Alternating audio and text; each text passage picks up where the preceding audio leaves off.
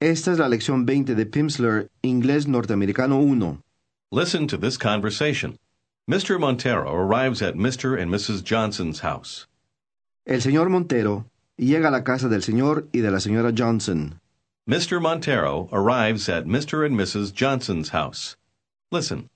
Mrs. Johnson? Oh, Mr. Montero. Come in, please. How are you? Fine, thanks. And you? I'm fine, too, thank you. Mrs. Johnson, I'd like to speak to Mr. Johnson. Is he here? My husband? Yes, he is. Charles, here's Mr. Montero. Pleased to meet you, Mr. Johnson. Pleased to meet you, Mr. Montero. Would you like something to drink, Mr. Montero? Beer? Wine? No, thanks, but I would like some coffee, please. Mr. Montero, where's Mrs. Montero? Is she here in New York with you? No, my wife isn't with me. She's in Mexico.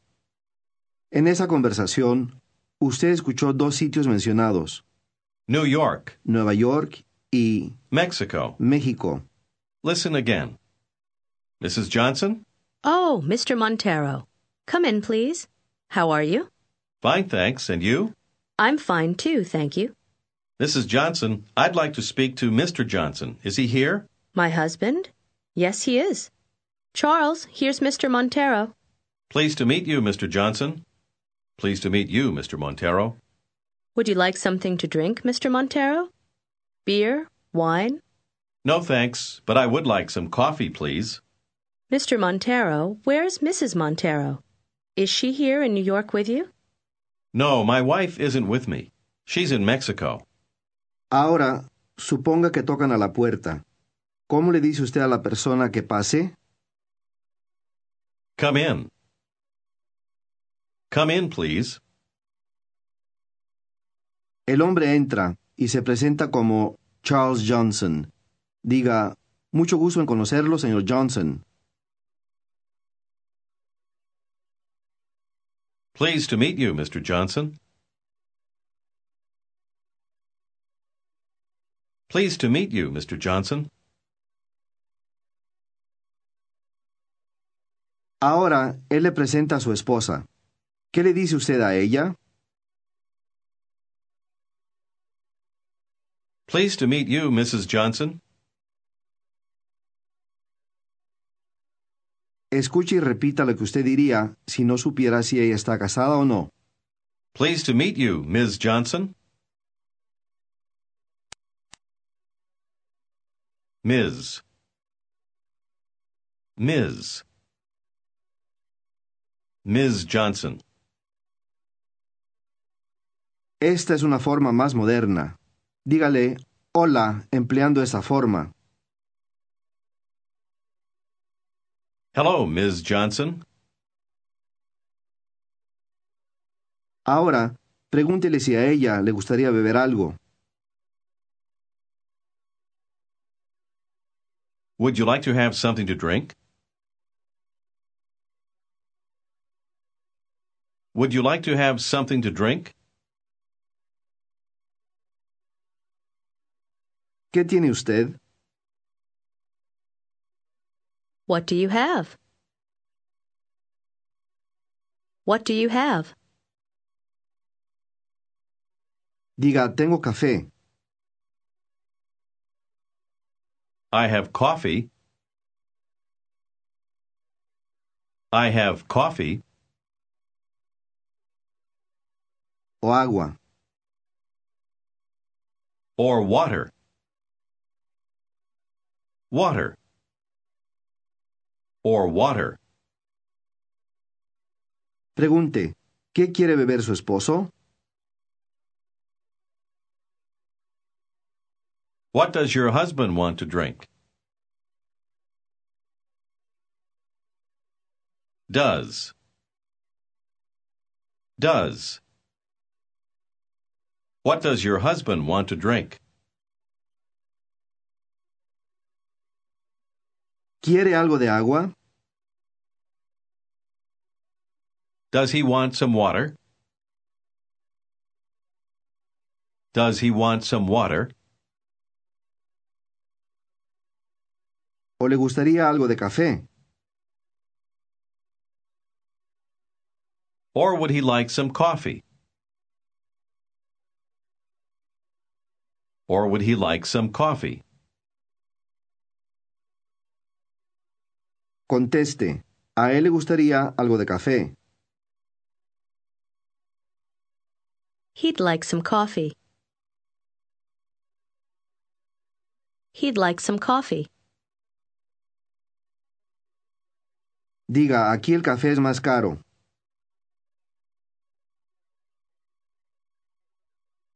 Here, coffee is more expensive.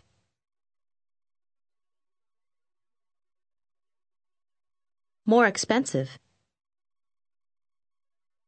Pregúntele a la mujer dónde está su esposo. Where's your husband? Where is he? Where is he? Pregunte, ¿mi esposo? My husband? My husband? Diga, no sé. I don't know. No sé dónde está. I don't know where he is. I don't know where he is. Mi esposo no está aquí. My husband isn't here. Pregúntele al hombre dónde está su esposa. Where's your wife? Where is she? Diga, ella está con su esposo. She's with your husband. She's with your husband. ¿Dónde viven ustedes? Where do you live? Where do you live? Trate de decir, nosotros vivimos en México. Mexico. We live in Mexico. Mexico. We live in Mexico. ¿Tienen ustedes hijos? Listen and repeat. Do you have any children? Children. Dren. Dren. Chill. Children. Children. Any children? Do you have any children? Pregúntele a alguien si tiene hijos. Do you have any children? Trate de decir, sí, tenemos hijos. Yes, we have children. We have. We have.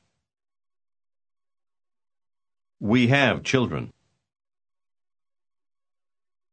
¿Y cómo diría usted, no tenemos hijos? We don't have any children. Children. We don't have. We don't have any children. ¿Se acuerda de cómo se pregunta, ¿cuántos dólares tiene usted? How many dollars do you have? How many dollars? Ahora trate de preguntar, ¿cuántos hijos tienen ustedes? How many children do you have? How many children? How many children do you have? Ahora diga, tenemos tres hijos. We have three children. We have three children. Dos niños. Listen and repeat. Two boys. Boys. Boys. Diga, dos niños. Two boys. Pregúntele, ¿cuántos hijos tiene él? How many children do you have? How many children do you have? Diga, tenemos dos niños. We have two boys. We have two boys. Y una niña. Listen and repeat. And one girl. Girl. Girl. One girl. Diga, tenemos una niña. We have one girl. Trate de decir, nos gustaría un niño. Utilice A. We'd like a boy. A boy. We'd like a boy. Acuérdese que se usa One. refiriéndose al número uno y A. al hablar de algo en general. Diga otra vez, nos gustaría un niño. We'd like a boy. Diga, pero tenemos. But we have. Trate de decir, pero tenemos tres niñas. But we have three girls. Three girls. Pregunte, ¿cuántos hijos?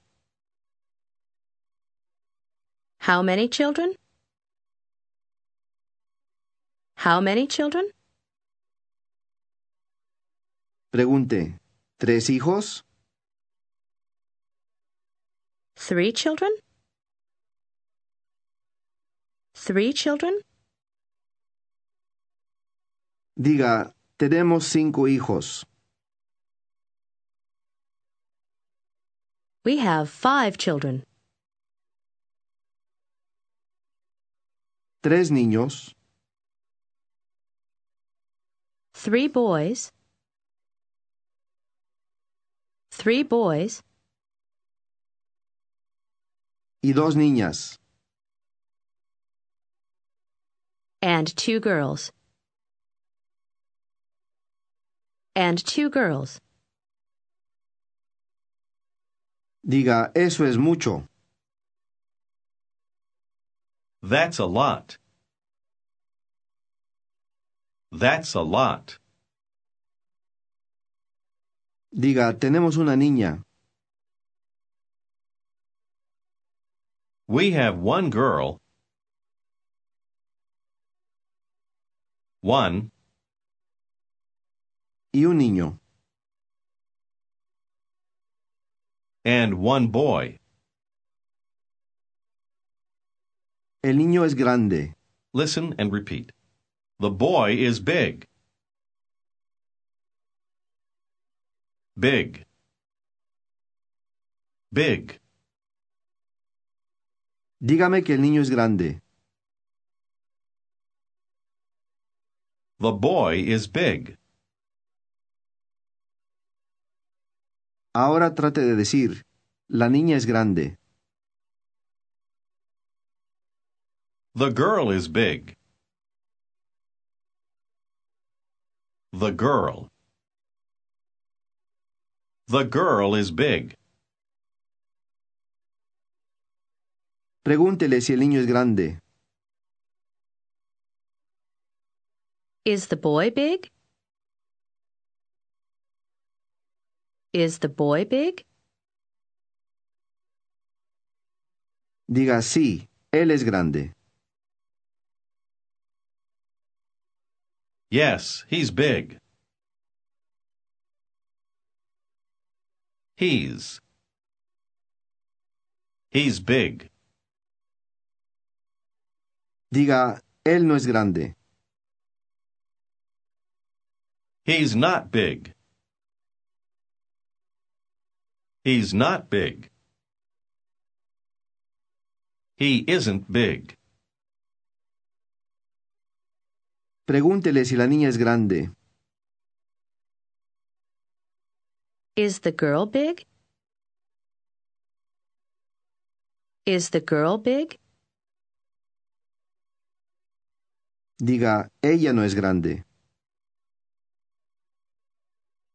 She's not big. She's. She's not big. She isn't big. Diga, el niño es muy grande. The boy is very big. Very. The boy is very big. Pregúntele cuántos hijos tiene él. How many children do you have? How many children do you have? Diga, tengo cuatro hijos. I have four children. Diga, no, nosotros tenemos cuatro hijos. No, we have four children. We have four children. Él dice, los niños son grandes. Listen and repeat. The boys are big. Are. The boys are. The boys are big. Diga otra vez, los niños son grandes. The boys are big. The boys are big. Ellos son grandes. Listen and repeat. They are big. They. They. They are big. Diga otra vez, ellos son grandes. They are big. They're big. There. ¿Oyó usted la contracción para They are. esa palabra? Suena igual a There. en. Over there. Ahora, empleando la contracción, dígale nuevamente que ellos son grandes. They're big. They're big. Diga, ellos están aquí. They're here. They're here. Trate de preguntar, ¿están ellos aquí? Are they here? Are they here? Ahora diga, ellos no están allá. They're not over there. They're not over there. ¿Quién está allá? Who's over there? Esa es mi esposa. That's my wife. Pregúntele, ¿cuántos hijos tiene él? How many children do you have? Diga, tenemos tres hijos. We have three children. Diga, tenemos dos niños. We have two boys. We have two boys. Diga, ellos son grandes. They're big. They're big. Diga, y una niña. And one girl. And one girl. Pregunte, ¿es grande? Is she big? Is she big? Is she big? Trate de contestar brevemente que no. No, she's not. No, she isn't. Diga, ella no es grande. She's not big. She isn't big. Diga, los niños son muy grandes. The boys are very big. The boys are very big. Pregunte si los niños son muy grandes.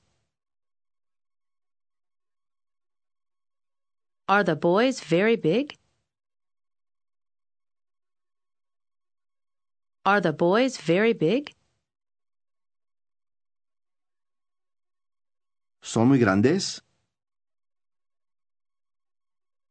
Are they very big? Conteste sí, son grandes.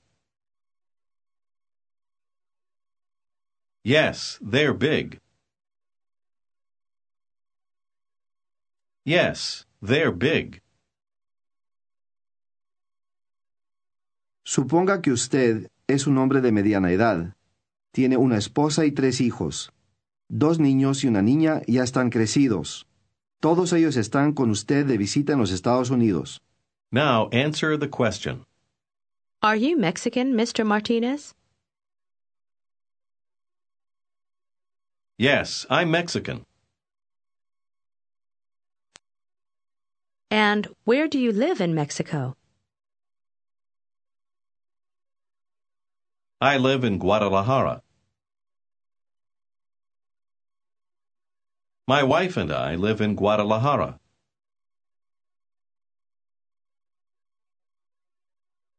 Do you have any children? Yes, we have three children. Yes, we do. Yes, we have three. Do you have any boys? Yes, we have two boys. Two boys. And one girl? Yes, we have one girl. Where are the children? Are they here with you? Yes, they're here. And your wife? Where is she? Yes, she's here too. My wife is here with me. You speak English very well, sir. Diga no, no muy bien. pero se lo agradezco.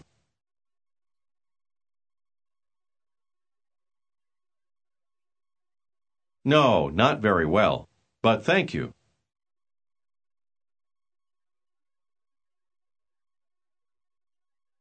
Not very well, but thank you. En esta lección de inglés norteamericano 1 se incluyen ejercicios de lectura. Si usted va a hacer los ejercicios ahora, tome su cuaderno de lectura y ábralo en la página que muestra las palabras para la lección 20.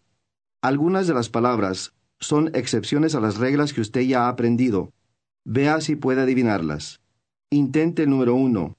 Asegúrese de leer en voz alta.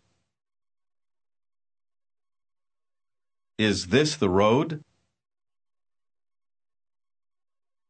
2. Where are the children? Intente el número 3. La primera y la última palabra suenan casi igual. They're over there. 4. Thirteen gallons, please. 5. I'd like ten dollars worth. Intente el número 6. Tenga cuidado. La primera y la tercera palabra no riman entre sí. What does that mean? 7. I don't think so. Lea la última palabra del número 7 otra vez. So. A veces, una O simple o doble se pronuncia de manera distinta. Repita el número 8 después del locutor. Do. Do. Intente la palabra número 9.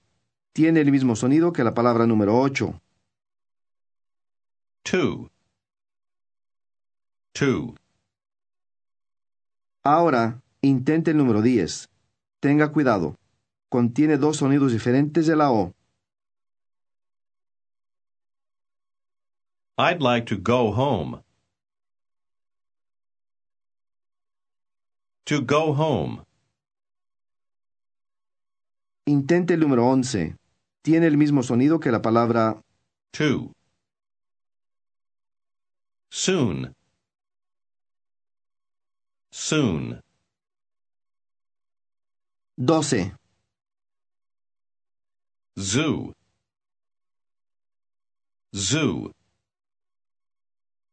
13. Me too. 14.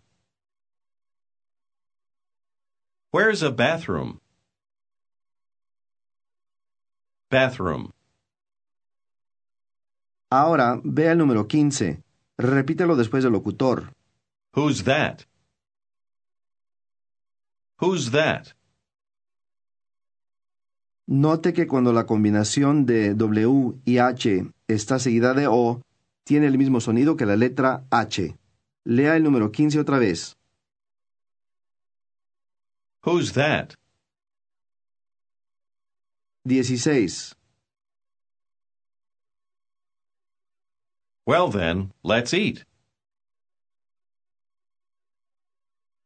Intente el número 17.